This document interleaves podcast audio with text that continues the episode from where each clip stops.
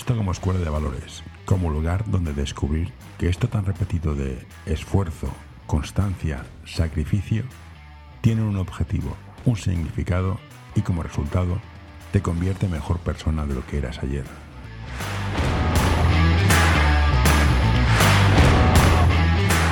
Hola Joan, gracias por venir a tomarte un café conmigo.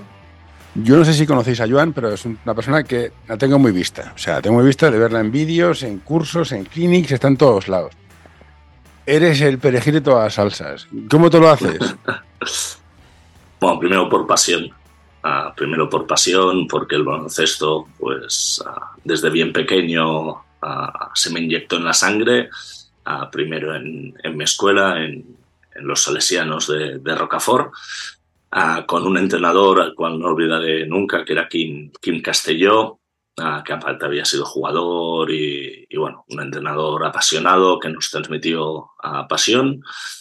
Después tuve que cambiar de club porque Salesianos dejó de hacer baloncesto. Tuve la suerte de volverme a encontrar con entrenadores como Nieto, como Masip, como Albert Dalmau, como Alex Pérez, que, que también eran unos apasionados y esta gente me iba, me iba ah, metiendo ahí un, una droga, una adicción, mm. haciendo amigos y más amigos y empiezas a salir con, con chicas que están vinculadas también al baloncesto y, y ¿qué puedo hacer? Aparte de jugar, pues va, pues me pongo a arbitrar y estoy unos cuantos años arbitrando, de los 16 a los, a los 19 me pongo, me pongo a hacer de árbitro. A, a los 18, un director técnico, Edu González, dice, es que tú tienes que entrenar. Ah, bueno, va, pues entreno, juego y hago de árbitro.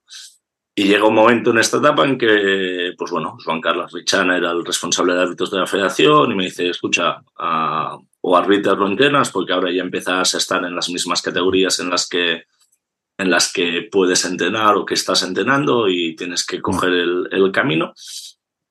Y escogí el camino de, de ser entrenador mm. y, y, seguí conociendo a gente, haciendo amigos de verdad, hasta el punto que yo digo que es que el baloncesto me lo ha dado todo. Ah, me ha dado a mi trabajo, me ha dado a mis mejores amigos y curiosamente, siendo alumno del curso de, de, entrenador de segundo nivel en la SEU, pues conocí a, a Monse, que es a mi pareja desde hace 19 años, que nos mm. conocimos como alumnos haciendo, haciendo un curso de, entrenadores, que tenemos dos hijos ah, maravillosos y, y, por tanto, ¿qué no me ha dado el baloncesto? ¿no? Me ha dado mi familia, me ha dado a mis amigos y me ha dado mi profesión. Uh... Ayuda a mantener este podcast en anorta.com barra colaborar he tenido mucha suerte porque me despierto cada mañana haciendo lo que, lo que más me gusta, que es, que es hablando de baloncesto, a veces en pista cuando he estado en equipos profesionales, a veces en la gestión como me toca, como me toca ahora actualmente, pero es que me lo ha dado todo. Es que yo si pongo la agenda, pocos, pocos números de teléfono, aparte de mi familia, no van a estar vinculados al, al baloncesto, ¿no? Y por tanto, lo es todo para mí. Después, de, mi mujer y mis hijos, ¿no? Ah, y por eso supongo que estoy en todos lados, porque, porque es, mi, es mi latir y, no puedo evitarlo. Pues esto me interesa porque yo jugaba básquet en un colegio, jugábamos a básquet, ya estaban los chicos, estaban las chicas, había marro, había sarao, que me parece que eso es maravilloso. Y yo como padre, yo quiero que mi hijo haga deporte por lo, lo que el deporte puede aportar a través de un entrenador coherente, más allá de, categorías de, competición. O sea, a mí me parece muy bien que el Sanadria Femenino sea el club más laureado del mundo. A mí como padre me trae al pairo. Yo quiero es los contextos deportivos que crean eh, esto que has vivido tú. Y como persona que, que ya tiene una edad, ¿cómo haríamos para que lo que antes eran los colegios, que iban los niños a jugar allá, había más, más, más entorno social y los buenos subían y se iban. O sea, yo, fui a un colegio donde jugaba los Jofresa y luego se fueron a la juventud, me parece muy bien, pero durante un tiempo estuvieron ahí jugando. Creo que se ha perdido, porque yo, yo soy en un barrio donde estaba, estaba Bosco, estaba La Salle, y ahora todos son clubs y es todo como mucho más profesional, que me parece bien, ¿eh? o sea, las cosas son como son, pero tengo cierta morriña al, concepto social de jugamos todos hasta los 12, 13 y los buenos ya suben para arriba, los restos juegan en otro sitio. ¿Cómo lo ves tú desde el punto de vista que estás metido en esto? Bueno, yo creo que está claro que la pérdida del baloncesto extraescolar en los colegios gestionados, por si te acuerdas, en nuestra época, las AMPAS, Asociación de Padres de Alumnos, después AMPAS, Asociación de Madres y Padres de Alumnos, y actualmente AFAS, Asociaciones de, Familias de Alumnos, ¿no? Por tanto, he estado en, una, AMPAS, ha habido, ha habido una evolución, ¿no? Está claro que la pérdida del baloncesto extraescolar ha, ha sido malo para el baloncesto, pero no ha, ha sido malo por el hecho de de la pirámide. Ha sido malo por el hecho del volumen de mm. practicantes. ¿vale? O sea, tú tenías claro, y tú has dicho nombres muy claros. Sabías que Marista San Juan era una escuela de hockey y de baloncesto. Sabías que Bosco Horta era una escuela de baloncesto. Mm. que incluso tenían sus extraescolares al mediodía. ¿sí? Habían sitios como Palcam que hacían el baloncesto antes de, antes de entrar a clase. Mm. ¿Sí? Ah, eso se ha pedido. ¿Por qué? Supongo que por muchos factores, porque las AFAS ah, dependían mucho de si los hijos jugaban a un deporte u otro, porque los clubes ah, se multiplicaron. O sea, en nuestra época de jugadores, yo estoy del 79, en Barcelona había el Grup Arna, había el SESE, había el Jack Sands. No, pero el Horta ya no ya no era ni club, o sea, era escuela, era el Bosco Horta, y después había la Unión Deportiva Horta, la, Unión Esportiva Horta. Ah, pero en Barcelona ciudad eran muy pocos clubes, eran muy pocos, era Sese, Barna, Horta, Jack Sands, y, y, no te sé decir, de mi época, ¿eh? estamos mm. hablando años, años 80, ah, no te sé decir clubes, pues, no, hospitales, bueno, hospitales, hospitales no, no es Barcelona, es hospital. Ah, San Cugat está fuera. Y ahora, y ahora, ah, si mirásemos la página web de, la Federación Catalana y buscásemos por clubes, no sé cuántos equipos tienen los coles, ¿no? Y eso es un. Es, bueno, había Juisos de Gracia, que también era. que también era, Bedruna, no sé si. ¿no? Sí, pero Bedruna ya estaba vinculado a un cole. O sea, ya era escuela Bedruna. Todas las Salles, los Boscos, los Bedunos eran. Alisus era una escuela, ¿no? Después yo creo que ahí he perdido. Yo creo que la proliferación de, clubes ha matado un poco y yo creo que también las AFAS a tal, y después el equilibrio. Estamos hablando de colegios ah, privados concertados. Sí. No estamos hablando de colegios públicos. No, no, públicos no hay nada. Ah, nosotros somos de una época en que había muy poco colegio público y mucho privado. Mm. Y la sociedad ha cambiado. Y ahora hay mucha más escuela ah, pública. después hay la concertada y después hay la privada. ¿no? Por tanto, hay una evolución sociológica, cultural, y mirar atrás nos sirve para aprender, ah, pero no para echar de menos. ¿Y qué hemos aprendido?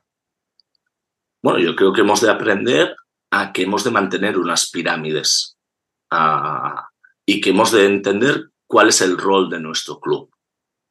¿Vale? Y hemos de intentar ah, no presionar tanto en el sentido de decir, no, necesito estar en tal categoría para que un niño o una niña no se me vaya a la pirámide del piso superior. En nuestra época la preferente era de ocho equipos. Mm. Yo jugué en preferente, en Club Barna, después cuando entré, en preferente en mi primera etapa, tanto en el Barna como después en el Coy Blanc, como después en el, en el Universitari, ¿no? que fue el... Después acabó como V Barça y después acabó desapareciendo que hay una pirámide. no todos los jugadores pueden jugar en ACB, ¿no? No todos los jugadores pueden jugar en LEP, no todos los jugadores pueden... Pues, hemos de conseguir pues, tener un ACB fuerte, tener una LEP como segundo nivel de pirámide, pero lo mismo en las categorías inferiores. Hemos de entender que no todo el mundo puede jugar en preferente, porque aparte, lo que yo veo viendo partidos de preferente, aquí en Salvera tenemos un equipo infantil de primer año donde yo vivo, que, que aparte está vinculado a, mi mujer, eh, mm. las entreno de mini, ahora hace de, ayudantes, las conozco desde muy pequeñas. ¿Qué pasa con preferentes tan grandes? Que para retener dos jugadores de talento acabamos teniendo a una competitividad más relativa, ¿no? ¿Qué quiere decir? Que los que tienen mucho talento pueden aglutinar 10 jugadores, siempre van a ganar de mucho a los equipos que solo quieren estar en preferente para retener a dos.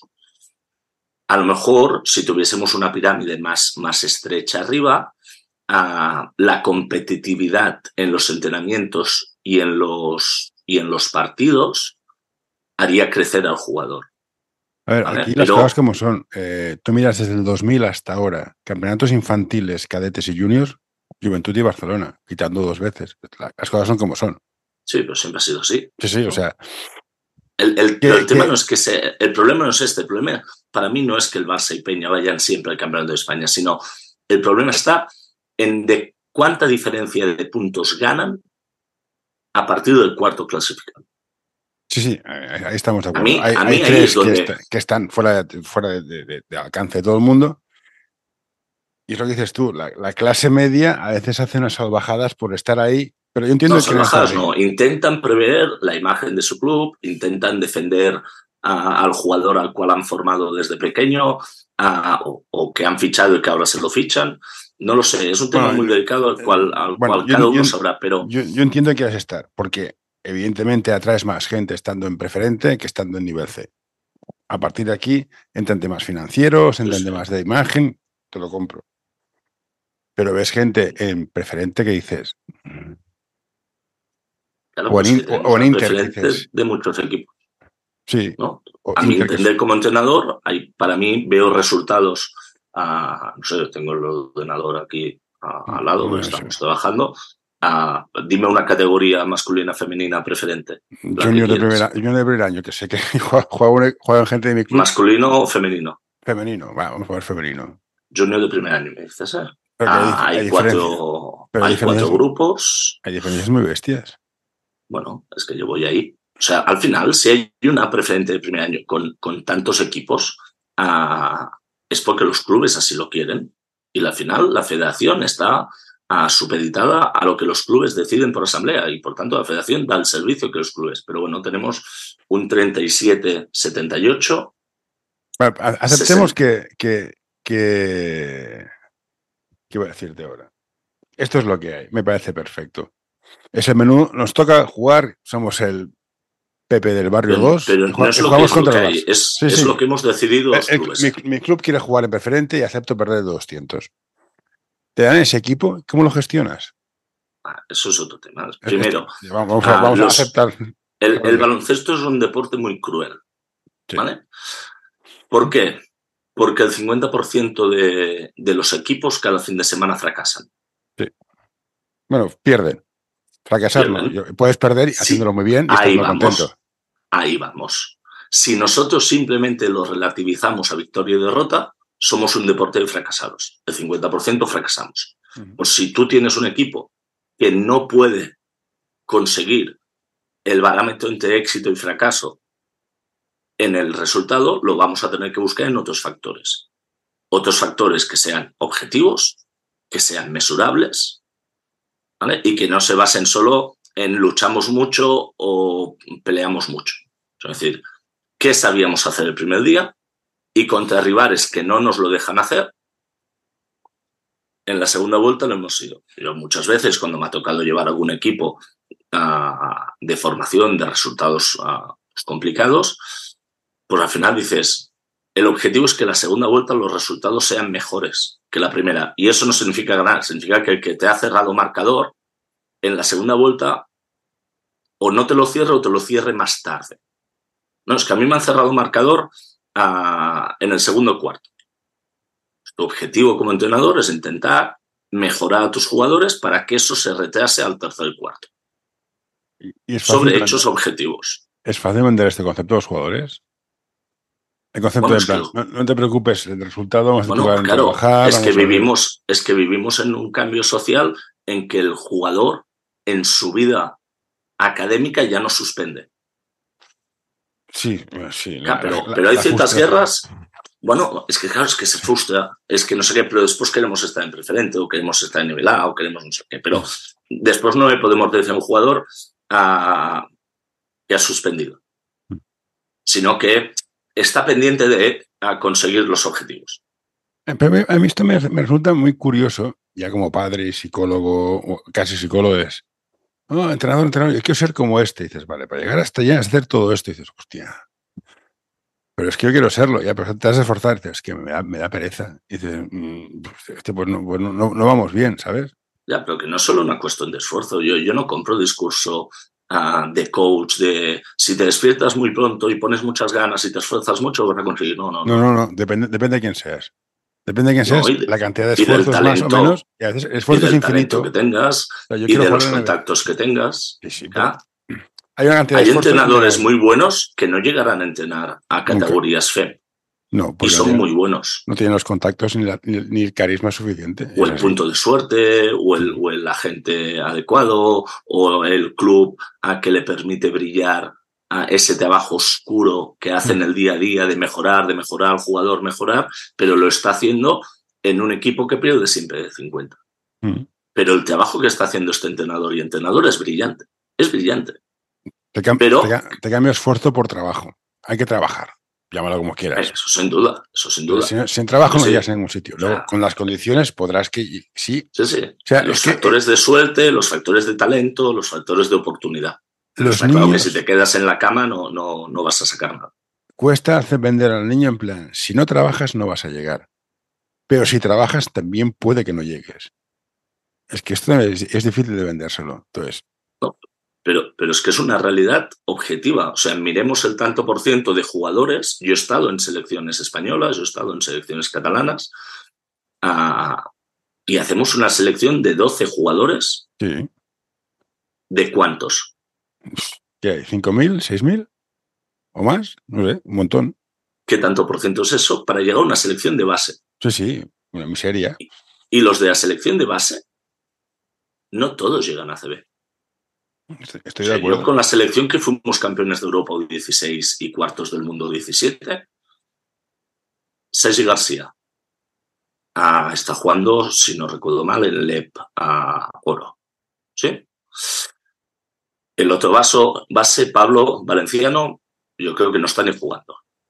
A José Blázquez se ha dedicado al mundo del 3x3. Ha conseguido ser profesional en el sector del 3x3. Santi Justa sí que ha llegado. Xavi López Arostegui a ACB sin problemas. Ramón Vilá ha llegado a ACB después de, de, años y años de ir haciendo de Estados Unidos, de ir haciéndole Samu Rodríguez, Le Plata a Sorolla ACB. Pues al final estamos hablando que de 12 jugadores campeones de Europa, U16 y cuartos del mundo, al ACB han llegado 5. Sí, sí, sí, estoy de acuerdo. Igual que el, MVP de la, de Pandesa. ¿Cuántos han llegado? ¿Ricky, Doncic y quién más? Tenía que mirar, al, al Real lo fue y está en Le Plata. Ah, Barça tuvo otro que yo creo que no llegó ni al junior del Barça, no me acuerdo. eso, lo entiendo, que es difícil, pero que la estructura social ha cambiado, es lo que hay, y, hacer entender ciertas, ciertas cosas de hay que trabajar, si no trabajas no llegas, los fundamentos son fundamentales. Si no dominas los fundamentos, aunque sea tres, no puedes hacer nada, porque llega un día que la defensa te va a comer. Ahora en mini lo petas, pero en cadete vas a ver los mocos. Y hay partes del entrenador que es más psicólogo que el fundamento técnico del tiro, es no sé qué, no sé cuántos. Y esta parte es complicada de gestionar, sobre todo si acabas de sacar el título con 16 años, sales, te dan un equipo de pequeñitos, que eso te acaba cayendo y dices, hostia, ¿cómo lo gestiono? Y esta parte, ¿cómo la, cómo, cómo la llevaste tú en tu época y cómo, la, cómo ves que la llevan ahora? Mira, primero, ah, tú lo has dicho, los entrenadores jóvenes que empiezan o tienen mentores y tutores, como tuve la suerte de yo tener, ¿vale? Cuando empecé a entrenar, ah, tuve a Mar Nieto, ah, tuve a Vicente Puplet, tuve a Edu González, que cada vez que me iba para abajo me empujaban para arriba, que cada vez que la cagaba me corregían. Ah, después me fui a la universidad, al hospitalet, tuve a Romón Toro, tuve a Manel Piqué, tuve a, a Pau Mascaray, a gente que para mí es muy importante. Después ya doy el salto a un gran club como era el Barça y allá tuve a Carma Lluveras y a Joel, a Gómez y Río Villa solo un año. Ah, si no tienes gente que te ayuda, que te mentoriza, que te apoya, que te corrige, y tú no estás abierto a, miras a decir, la he cagado. Pero ya te digo, es que yo con, bueno, yo de mini me hago amigo de un chaval así un poco curioso y tal, que jugaba también en el club, que se llama Javi Torralba. Ah, y nos hacemos amigos. Mm, ahí está todavía dando vueltas. Ahí está dando vueltas, ¿no? Y a lo entreno, a cuando el escalete, yo llevo el junior, nos llevamos dos años, yo empecé muy joven con equipos muy grandes, y, lo, y lo entreno un año, su primer año junior. Hostia, pero con 16 años, para sacarme unas perrillas me pongo a trabajar a una empresa, tal, de eventos deportivos. resulta que el que coordinaba los eventos deportivos, pues era un tipo amable, apasionado por el que se llama Fabián Tellez. Hostia, no jodas. Yo estoy con 16 años, resulta que tienes dos amigos, que uno es Fabián Tellez y el otro es Javi Torralba. Esto es mucha casualidad, también te lo digo, ¿eh? Bueno, eso es la vida. sí, sí, sí, sí, Y resulta que Javi Torralba en un momento necesita trabajo y digo, hostia, Javi, vente ahí donde yo voy a trabajar los fines de semana y en verano, que siempre necesitan mano de obra y, y mm. así tal. Y hacemos una cuadrilla. Y resulta que yo me voy a Coiblanc, Fabián, a, vente a aquí Coiblanc. Y Coiblanc conoce a Óscar Orellana, que lo estábamos en el mismo club. Hostia. Y me voy a Luni y me llevo a Javi y a Fabián conmigo. Pues si te rodeas de talento, aprendes. ¿Y cómo creas talento? Esta es mi duda metafísica. No, pero es que el, talento, uno se crea con observación y trabajo. Eso está claro. La otra, hay gente que tiene talento para cualquier cosa. Pues a Torralba tiene talento para lo que estudió, que era audiovisuales, tiene talento social y tiene talento para cualquier cosa que se plantee. Fabián organizaba eventos de una manera increíble. cuando trabajaba de programador era excelente y cuando entrena es excelente. ¿Por qué? Cultura de esfuerzo, eslogan del Valencia Basket, me parece mm. espectacular. Valores, autocrítica y entender que hay gente a tu lado que puede saber igual o más que tú y que el que sabe menos se le tiene que respetar y ayudar. Y estas dos personas que te hablo, esto lo tienen. Por tanto, quien se rodea de ellos, mejora. y después creas una trañina, una... Una, una telaraña, una red. Una telaraña de contactos.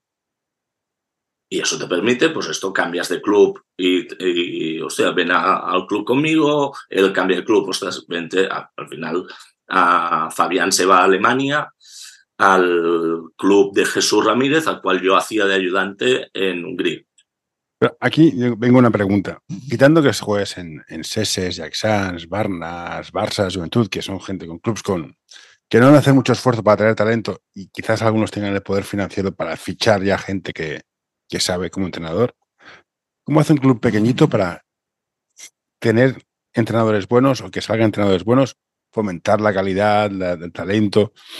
Porque yo soy de los que creen que cuanto mejor es tu entrenador, mejor salen los equipos y los mejores los jugadores. Esto está clarísimo.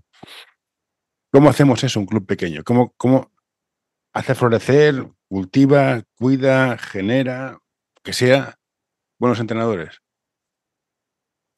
Es muy difícil. ojalá yo tuviese una, una, vareta mágica. Yo he estado cuatro años ah, en Cervera, que es, la población en la que vivo, porque es donde, de donde es mi mujer. Mm, y es muy difícil porque tú puedes transmitir ah, pasión, pero pero a lo mejor falta talento, porque a lo mejor el nivel de debate es complicado para, para que lo alcances. Mira, yo te voy a explicar una anécdota. Yo cuando estaba en el V Barça, organizaba el campus del V Barça en, Salardú y ah, el primer año que empecé a salir con, con Monse, uh, ese verano dije, va, de entrenadora, ¿vale? Y estás con nosotros. En ese campus estaba a Fabián Tellez, Javi Torralba, Lucas Mondelo, a Ramón García Mochales, que ha entrenado muchos años, a, Castillo, Joan Castillo, que ha entrenado muchos años en, en Castellón, a Ramón Soro, Jesús Ramírez, y nos estábamos horas por la noche debatiendo. Y Monse, cuando acabamos el debate, me decía, sois muy pesados. y no entiendo nada de lo que me estáis diciendo. Pues a veces también los que tenemos más experiencia tenemos que ser más terrenales, pero como nos volvemos frikis, nos volvemos locos y empezamos a hablar ah, de cosas muy complejas, ¿no? Porque ahora ya no jugamos a bloqueos indirectos, ahora jugamos zippers, flares, pin downs, back screens, cross screens y tal, ¿no? Ah, y nos ponemos a un nivel de tal. ¿Por qué es así? Básicamente porque, porque el baloncesto es, es americano, ah, se creó ahí, como en el fútbol ah, tienes el corner, ¿sí? O tienes el outside, ¿no?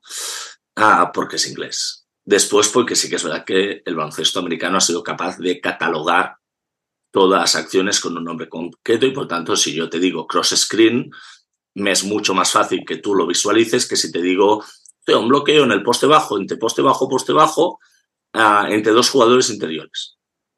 Sí, ahorras tiempo. Solo con, solo con el concepto cross screen. Luego vas a un niño de 10 años y dices, haces un cross screen, un zipper y un pin down y, dices, lo cual. Primero, si, si, si le decimos esto a un niño de 10 años, te mereces la hoguera.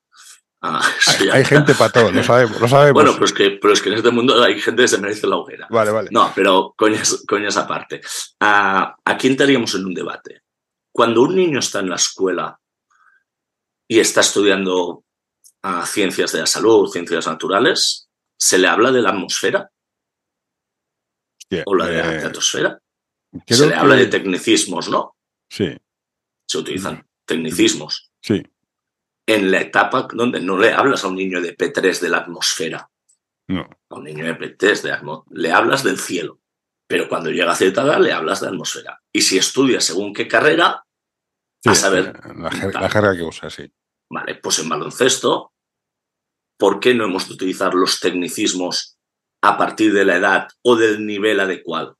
Eh, si eso facilita al, al jugador entender el concepto. Yo ahora llevo un junior y con el junior utilizamos los tecnicismos, pero no hace falta meterlos en una frase toda en inglés.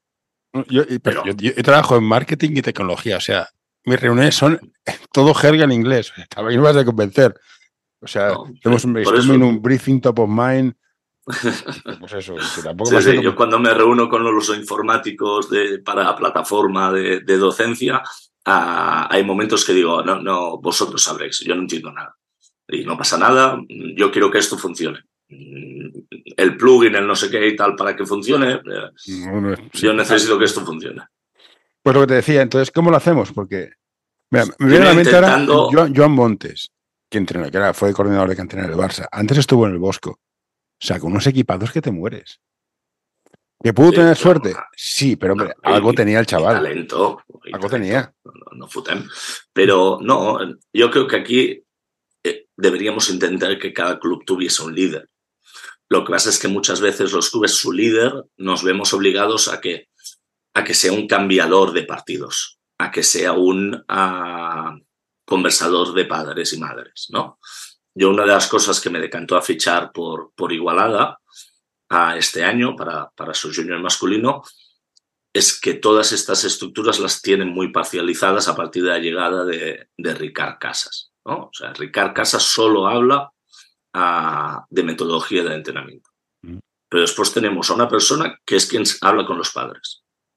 Y tenemos una persona, en este caso tres, que educamos o ayudamos o acompañamos a los jóvenes entrenadores.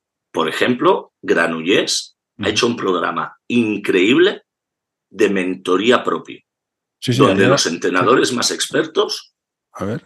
Sí, ayer hablé con un chico de Granollers, no sé cuándo tengo aquí. ¿Con Oscar o con Tony? Eh, no sé, soy un despiste. Oscar de Paula, sí, Oscar, Oscar de, Paula. Vale, pues Oscar de Paula es mentor, tal, Manel Blanco es mentor de unos cuantos, pues hemos de conseguir estas mentorías.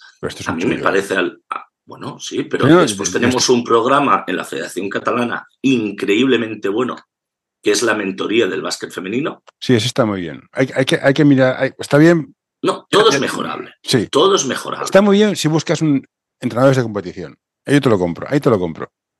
Todo es mejorable y se hace el feedback. Y eso lo han de hacer ellas y las participantes. Pero el volumen de chicas que se inscriben. Hoy quiero recomendarte este podcast. Balap Education es un proyecto educativo y deportivo que busca la formación completa de jugadores y entrenadores. Quieren fomentar su desarrollo basado en la educación del jugador y el entrenador, mediante el análisis de situaciones reales de baloncesto desde diferentes puntos de vista. Hoy quiero recomendarte este podcast. El alma del juego by Soul Basketball, el podcast en el que charlaremos con personajes del mundo del básquet con diversidad de carreras, funciones y experiencias para que nos acerquen al alma de nuestro deporte, el baloncesto. No tiene sentido. O sea, ¿cómo puede ser que tú empieces a entrenar con 16, 17 años, la federación te ofrezca estar mentorizada por entrenadoras expertas que llevan muchos años entrenando? Sí. Y no te apuntes. está por ahí. Sí, sí, no, falta. Yo hablé con Marta Mir hace dos años de esto. Ah, y Ana y, me dice, es que nos falta, gente, nos falta gente. Pero hemos de tener, pues, bueno, aquí hay dos maneras. Una, ah, desde la Asociación Catalana de Entrenadores, desde la Federación, ponemos a la mano de entrenadores y entrenadoras mentores. Hay otra vía, que es que los propios clubes designen mentores. Pero después no les pidamos que gestionen los cambios de partido. después no les pidamos que atiendan al, padre o a la madre que se queja del horario. A lo mejor si se queja de cómo, de cómo se entrena metodológicamente o se queja de algo deportivo o de que mi hijo viene a entrenar no falta y tal, y en un infantil juega solo un cuarto porque lo único que priorizáis es ganar el partido. Si esa es la queja, a lo mejor sí que tiene que estar el director deportivo. Pero hemos de intentar... Mm, hay clubes que el director técnico es hago las fichas, tramito con la federación, hago los horarios, compro la ropa y hago con los padres. Y luego me faltan entrenadores y tengo que llevar dos equipos con no hay entrenadores. Pues mm. Porque básicamente no tienes junta directiva. Y vas todos justísimos. Luego tienes, aquí, tienes clubes que dices, tú, tú entrenas y tú entrenas. no te preocupas de nada, solo entrenas. Y un tío que coordina te dice, mira, el club quiere que juguemos todos así. Y tu categoría es hacer esto, esto, esto y esto. Bueno, y esto es lo que me hizo fichar por Igualada, que yo solo entreno y, y ayudo a tres jóvenes entrenadores. Eso está muy bien, pero cuando tienes que coordinar, llevarte los dos equipos porque falta gente. Pero después también tenemos entrenadores, José, que para mejorar su salario se cogen la coordinación llevando un senior de categoría X. Aquí entramos en el mundo de no estamos pagados. Eso es cierto. No, bueno, pero, pero estés pagado por lo que estés pagado, trabájalo. O sea, no, me cojo. Yo este año recibí una oferta que me decía, a, a nos interesa que vengas para llevar el senior y la dirección deportiva. Digo, mira, yo es que la dirección deportiva no me apetece. No me apetece, he estado cuatro años en, en Cervera, llegué a un club con 12 equipos, me fui a un club con, con 19, hemos metido ascensos, hemos metido equipos en, en interterritorial, en preferente y tal. cada año he generado a entrenadores, porque, porque los entrenadores en una población como Cervera los creas con 16 años y con 18 años se te van a estudiar a mm, Lleida, Barcelona, Girona, donde Tarragona, donde sea, y solo quiero entrenar. la respuesta del club fue, ya, pero es que solo para entrenar la oferta económica no será suficiente. Pues si te ofrecemos las dos cosas, a lo mejor vienes. ¿Y, entonces, ¿y el tiempo? sí, pero al final acaban encontrando estos perfiles. Un, abriríamos un melón que es fantástico, sabroso y jugoso, a todo el mundo le encanta no sepa, o sea, es, el ejemplo que dicen, yo llevo a mi hijo a que estudie inglés, ¿cómo te cuesta? 90 euros al mes. Y básquet, es que es muy caro. Ya, pero yo creo que aquí, y este es mi, este es mi, este es mi discurso de cuñado, ¿eh? no sé si has escuchado un discurso de cuñado mío, pero no te espantes. Los clubes de baloncesto, de hockey, de vóley, de patinaje, de macramé, me da igual, que sacan a gente de las casas, de no hacer nada, los meten en un entorno a trabajar valores físicos, mentales y corporales, tienen que estar ayudados por, por, el Estado. No sé cómo, si el pabellón es gratis, o el agua es gratis, o la luz es gratis, o reciben dinero por cada niño, algo, porque es una obra social. Quitar 800 niños del campo. Algo reciben. Algo reciben. No, no, no, no tengo ni idea. Yo estoy haciendo de cuñado, te he dicho ya charla de cuñado. Pero quitar por cada club que haya 800 niños fuera de unas plazas o fuera de sus casas jugando a la play y haciendo deporte, tiene un valor intrínseco que no se valora. A partir de aquí, si con esto y si ya reciben, y esta es la tarifa que hay, pues entonces mm, hay lo que hay, claro. Hay, hay realidades Sí. son las que son. Porque el- eh, hay clubes que pagan bien, hay clubes que pagan, que pagan mal. Ah, Yo aquí haría dos, dos reflexiones. Una es la misión del club en manos de quién está. De la junta directiva debería estar. No, la misión del club no está en manos de la Junta. ¿Cuál es la misión de un club? Ah, te fijas al eslogan corporativo de educar, formar y crecer. Esto está en la carta fundacional. Esto los socios deben Vale, tenerlo haber hecho pero- al principio. Pero ¿quién lo gestiona en el día a día? Bueno. El entrenador, ¿no? Que trabaja con el cliente. El, el staff técnico, sí. O sea, hay, hay una persona a quien designamos que es quien ah, lleva a cabo Sí. la misión del club. Formar jugadores, hacerlos competitivos, tal, ¿vale? Que es quien está más horas con él, más que cualquier presidente, más que, que cualquier ah, director deportivo. O sea, no hay nadie en un club que esté más horas con los jugadores que el propio entrenador. Vale. Yo aquí entraría en dos factores. Una, si tiene este cargo de responsabilidad, ¿qué tanto por ciento tiene de salario o de recompensa, de dietas, de voluntariado respecto el coste del equipo? O sea, respecto el presupuesto del equipo. Aquí Hemos pensado en eso, solteros, o sea, es o- No sé, no sé si ha de ser un 10%, Ah, no, no, no si ha sé, de pero- ser un 80%, no lo sé, pero alguien ha pensado decir, este equipo tiene un presupuesto de X. ¿Por qué? Porque yo veo en la élite que si tú entrenas el Barça, que tiene un presupuesto X, su entrenador que cobra un tanto por ciento, que no es muy diferente al del Granada, que tiene un presupuesto Y. Pues a lo Mm. mejor. ¿vale? Segundo tema, las tarifas planas no tienen sentido. No, es que aquí a todos los entrenadores les pagamos a Ah, no, 150. eh, yo estoy en contra, o sea. Vale. Pero ¿por qué no tiene sentido? No tiene sentido y dices, vale, vamos a poner, vamos a poner un salario base. Sí, eso estoy de Sí, un salario, Ah, una sí, recompensa sí. base, es igual. Sí, sí, sí. Luego hacemos Ah. el comercial. ¿Porcentajes o, ¿vale? o borrados? después dices, vale, ah, tú, ¿qué experiencia tienes como entrenador? ¿Un año, dos años, diez años, veinte años? Segundo, ¿qué titulación tienes? Mm. Tercero, ¿cuántos años hace que entrenas en esa categoría? Porque no es lo mismo a Willy Ciuró de la Peña, que lleva 200 años en minibásquet, Ujú. que si me das a mí un mini, y hace tropocientos años que no entreno un mini. Ujú. En el día a día, ¿eh? Sí que he hecho entrenos puntuales, el PDP, Sí, pero en el día a día. Diez meses, tres días a la semana más partido con un grupo de 12 niños menores de, de 10 años, ¿vale? No tiene el mismo valor. ¿A cuántos años, años llevas en el club? Tu pertinencia al club. Sí. ¿Has sido un tío fiel con el club? ¿Conoces la categoría? ¿Tienes una titulación superior? Incluso podríamos hablar, ¿tienes una formación académica? ¿Tal? Tú eres psicólogo. Sí, Bueno, estoy, estoy en ello.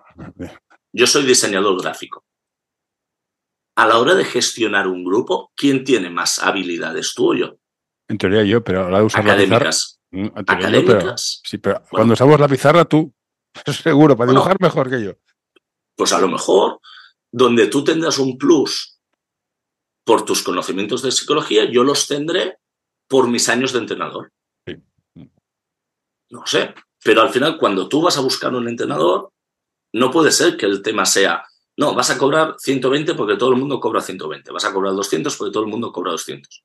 No, vas a cobrar 200, lleves un junior preferente que tiene un presupuesto de equipo, no El sé, doble, X, sí, que un ah, infantil de promoción que tiene un presupuesto de equipo X.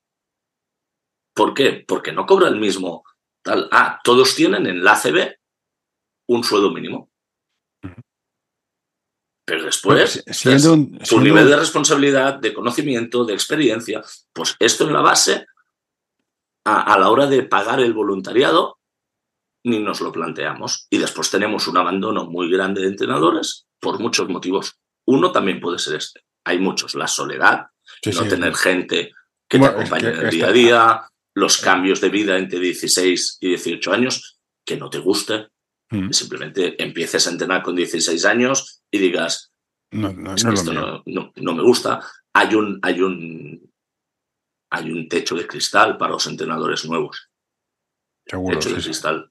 Porque, ¿qué opciones hay ah, en ciertos clubes en los cuales tú has sido jugador y empiezas a entrenar, clubes importantes, pero que ves que cada año el cadete preferente, el infantil preferente, el junior preferente, el, los llevan los mismos.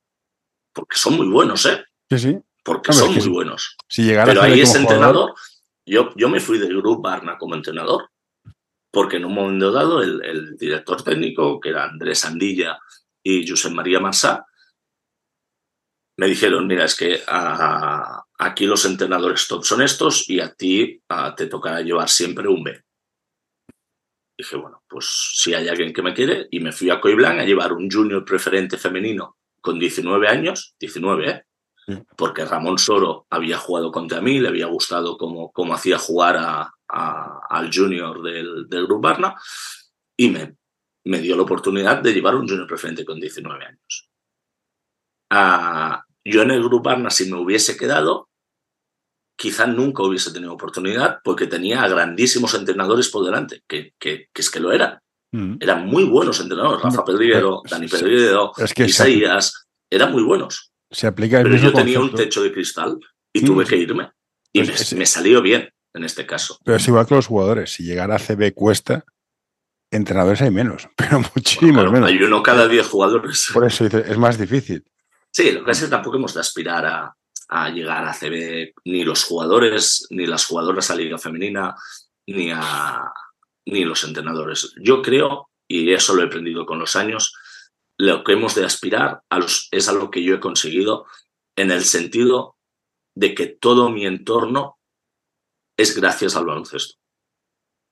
Bueno, es. Aparte, he tenido el plus de suerte, porque es suerte, el hecho de llegar, tal, porque no sé cómo vamos de tiempo, yo te puedo contar mi llegada a la élite, no es porque nadie me viese entrenar un solo entreno entero.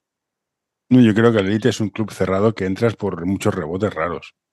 Y alguien te ha de conocer, pero es complicado llegar. Te digo, o sea, yo te digo, eh, yo estaba de segundo en Primera Nacional Femenina, de Manuel Piqué. Jugamos en Olesa y después del partido vamos a cenar con un grupo de entrenadores. Xavi Luque, que ahora está en Andorra, Luis Vergés, que está en la Federación, y Joel Gómez. El universitario había cambiado de entrenador hacía 15 días y habían incorporado a Joel Gómez. Y Joel no tenía ayudante. Y en esa cena nos conocemos y me propone ir a hacerle de ayudante. Karma Lluveras ah, hace un cambio de estructura del club y Uriol Villa, que tenía que llevar la generación de Ana Gómez, ay, bueno, de Ana Cruz, ah, de Ana Gómez posteriormente la fichamos, de Silvia Domínguez de la fábrica, tal.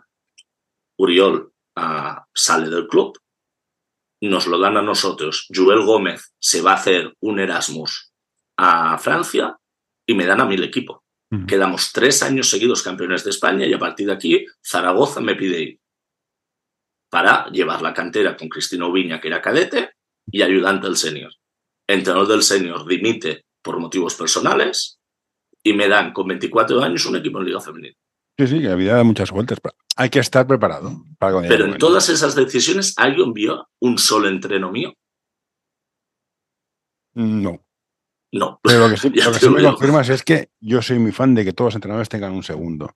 O un segu- todos los segundos tengan un primero. Eso me parece fundamental. Y ahora un entreno con cara y ojos siendo uno es muy difícil. Es muy difícil. Es muy Pero bueno, difícil. pero después también has de saber qué, qué segundo escoges. Si quieres un segundo para que te aplauda, si quieres un segundo para enseñarle, si quieres un segundo para que te complemente. Yo ya te he dicho, ¿eh? yo de segundo he tenido a Ramón Reigada, he tenido a Javi Torralba, he tenido a Fabián Tellez, he tenido a Nuria Montuliu, Ujú, Sí, sí, he tenido yo, gente que era mejor que yo en muchas cosas. yo, yo es para que me complemente. O sea, la idea es que los niños salgan mejores. Sí, O sea, mi, mi pero ego ¿y está ¿cuántos vemos a que es simplemente tener un segundo para para los que nos conos. aplauda Sí, sí. O, eh, eh, ah, no, yo lo tengo para enseñarle.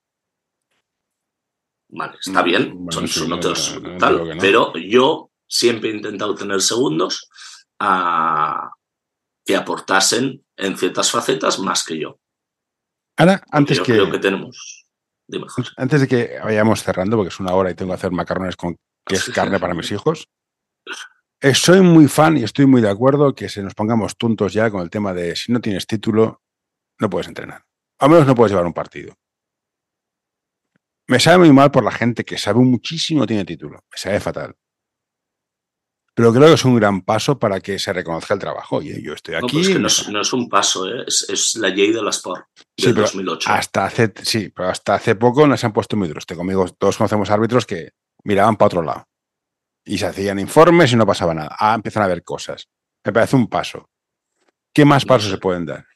No, yo, yo desde este tema no, no. Vale.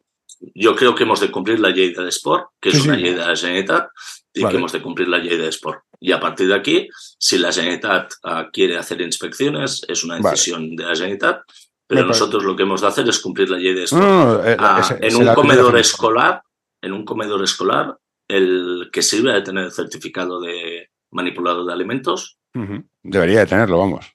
No, no, de tenerlo, es una ley. Bueno, no, no, no, sé, te digo, supongo que no sé si, si lo dices tú. Si la empresa de gestión, a la hora de contratar, ha, ha de verificar que tenga esto. Sí. Porque hay una ley. No una ley ni de una empresa ni una federación, es una ley de la Generalitat. Ah, tú tienes que ir a 120 por la carretera. Sí, sí, sí, sí es la ley, estoy, si estoy de acuerdo. Y me parece bien que se valore, no, estoy en contra de ello, pero por lo que yo me tengo entendido, hasta hace poco los árbitros no hacían acta de esto. Y me parece muy bien, pero no demos más vueltas. Dicho esto, ahora hay más gente que se, que se saca el título. Y con algún entrenador que ha hablado de Madrid, no de aquí, el problema que tienen es que ahora hay un 80% de gente que va por el título y un 20% que va motivado. ¿Cómo hacemos para que ese 80 que va por el título se motive? No sé, yo cuando me lo saqué, me lo saqué por, porque no digo, el título, digo, no por motivación. Digo la gente que va a sacarse el título. O sea, yo, yo sí, me saqué sí. convencido. No, yo no. Bueno, no, yo, yo, me saqué convencido de, de, de, de, aprender y estas cosas. No, no. yo este me problema. saqué el segundo nivel ya habiendo ganado uh, tres campeonatos de España. Por tanto, como puedes imaginar, me, me creía el rey del mundo. Uh -huh. Y simplemente porque había un cambio de normativa en el cual decían uh, que ahora en preferente se tenía que tener el segundo nivel y por eso me saqué el segundo nivel. No tenía ninguna motivación en sacármelo. Porque Oye, yo, mm. por eso te digo, pero yo entiendo ese rol. Yo entiendo que hemos de intentar uh, que cuando alguien llega obligado por la ley del sport, cuando se encuentre lo que se le da, diga, wow, ha valido la pena estar. Aquí iba. Hablé con un chico ¿Vale? que sacó el nivel 1, que fue a sacarse el nivel 0 porque era árbitro, traía y el, el, el, que, el, que, le dio el curso, que no, no, encuentro el nombre, lo enamoró. Lo enamoró. Y digo, hombre, tenemos ya... profesores muy buenos, te lo digo. Sí, sí, no, no te tenemos digo. profesores muy buenos y profesoras increíbles. Albert Quilet y me encantó. Me tocó bueno, Tenemos una batería de, de, profesores en los cursos de la federación que son muy buenos, que hacen un trabajo increíble y que se les tiene que respetar muchísimo por lo que hacen, porque transmiten pasión y conocimientos. Sí, pues la gente bien obligada es inevitable. Yo fui a hacer los cursos porque me obligaron, no porque, porque yo cuando fui al curso ya lo sabía todo. Yo ya era muy bueno, o me lo creía. Bueno, eso te pero yo tuve... Ah, pero bueno, yo tuve cuando, un... cuando, eres joven es normal, ¿eh? Debería ser normal. Es normal, es, es, lo normal. Y más en mi caso que venía ya de ganar campeonatos mm. de España. No de entrenar un... No, no, venía de ganar campeonatos mm. de España. Yo me quería, ah, yo de repente me encuentro a un Richie Sarres de profesor que digo, soy un mierda. Mm. Me encuentro a un Castillo que era entrenador de cantera de, de Peña en, en, esa época, un entrenador importante, y pienso, no tengo ni puta idea. Pues lo que hemos de conseguir es, venís, porque la ley catalana de la Sport dice que sin titulación no puedes trabajar. Mm. ¿Vale? pero que cuando llegues obligado por la ley catalana de sport digas, ¡wala! Qué bien este profesor, qué bien estos contenidos, ah, cómo me han hecho pensar, cómo me han mm. hecho reflexionar. Porque evitar que la formación, mira, montamos clinics. Si tú montas un clinic mañana y en un pon a, a un ponente, a quien quieras, el clinic de Ricard Casas. Ah, con este clinic se certifican 10 horas del programa de prácticas. La gente va y al cabo de una semana, haz cleaning Ricard Casas. No se certifican horas de prácticas. A ver cuántos se inscriben uno no. En esto, el colectivo, somos muy flojos. Y eso no es culpa ni de los clubes ni de la no, federación, no, es culpa somos, nuestra. Muy hijo nosotros, que somos, somos- muy hijoputas porque somos los primeros que decimos, no, con este equipo yo haría maravillas. Somos muy cabrones todos. Otra cosa es, tú tienes que venir al curso porque la catalana de sport dice que sin un curso federativo no puedes entrenar. Mm. Pero que cuando llegues al curso, aun tu escepticismo, aun tu manca de motivación, aun tu puteo por tener que estar aquí, cuando escuches a Marta Ramírez, a Mireia Capdevila, a Marta Santiago, a Javi Torralba, No, a sí, Abel a- Quiles, a- no- bla, bla, bla, bla, bla, bla, digas, hostia. No me, hace, no me hace convencer. A mí el curso de nivel yo cero te- me, me- me encantó. El curso de nivel 1 es en plan, hostia, todo online. Ya, pero eso es hace- una petición. eso son, hist- son- a- son historias legislativas, tecnológicas que se hacen como No, no, no solo eso. Por lo que ah, fuera, pero es- yo te digo que el, José, conta- el contacto permíteme físico. que, sí, sí, sí, dime, pero permítame que, que te lo diga. Ah, el, el gran cambio de pasarlo a hacer a distancia es que el 90% de los alumnos de primer y segundo nivel anteriormente eran del cinturón rojo y al pasarlo a hacer a distancia conseguimos que ese tanto por ciento bajase al 57. Si te gusta este episodio, por favor, deja un comentario o compártelo con tus amigos. Ya sé que es una pesadez y todos lo pedimos, pero ayuda bastante. La gente tiene derecho a formarse. Sí, que sí, no lo Y discuto. tú no le puedes pedir a alguien de la SEU a que baje a Barcelona 10 días a hacer el nivel 1 cuando las herramientas tecnológicas ah, te lo permiten. Después, yo creo que eso es un avance muy bueno para el territorio, para la gente de la Escala, de Tortosa, de la SEU, de Trem, Yo echo de menos pierde- entonces el contacto pierde. físico. Sin duda, pero tenemos los talleres o teníamos los talleres para ir al, al contacto y la gente no se presentaba. Y la gente no venía a hacerlos. Ah, eso ya es otra historia. Digo, a- yo, a mí me encantó cuando te juntabas todos para hacer los exámenes y te, te hacías la tertulia ahí con todo. Eso fue, fue, fue chulo. Y es lo que Lo más divertido del curso nacional que ahora hicimos en Barcelona, lo más ah, apasionante fueron ah, las conversaciones post-curso, Sí, sí, que no las clases magistrales, que todas eran apasionantes, ¿eh? Todas sí, las no, clases no discuto, magistrales pero eh, el nivel 1 es a distancia, se, hizo un grupo de WhatsApp improvisado ¿no? y no había, no había flujo, no había flujo. Pero bueno, supongo Sí. que, que al final, es lo que dices tú, todo el mundo tiene derecho a, formarse, faltaría, faltaría más, Eh, es muy bueno. Y que yo con el formato actual no hubiese conocido a Monse. ¿eh? O sea, que imagínate si soy un defensor del formato ah, presencial. Hombre, pero- Tuve pero la suerte de coincidir a 10 días en la d'Urgell y haciendo ah, un curso de segundo nivel, dos personas de dos ciudades que no hubiésemos coincidido, seguro. Y, y ahí nos conocimos. Por tanto, más defensor que yo del curso presencial ah, no puedo serlo. Pero teníamos un grave problema de oportunidad de formación Sí, sí, lejos de las capitales de provincia. la- y la- eso, la- la área metropolitana so- somos tres millones de personas, tiende a centrarse todo. Mira, es, es, al final las cosas son como son. Y para acabar, ¿para ti qué sería tener éxito con un grupo de niños? Que repitan, que ganen, que mejoren, todo un poco. que, que hagan que sus compañeros de clase vengan a probar. Me gusta mucho. Pues básicamente es esto. Ahora tengo que ir a hacer macarrones. Pero me ha encantado. No cuelgues que ha- haremos cuatro cosas, y, pero ya está, me, me ha encantado. Y Muchas bueno, gracias, José, por seguiremos viendo porque yo soy muy fan de esa. A mí me jode muchísimo que me digan, tú no puedes llevar a este equipo. Entonces, por eso me sacaron los títulos. Me repatea. Pues venga, cuídate, muchas gracias por todo y nos vemos. Muchas gracias.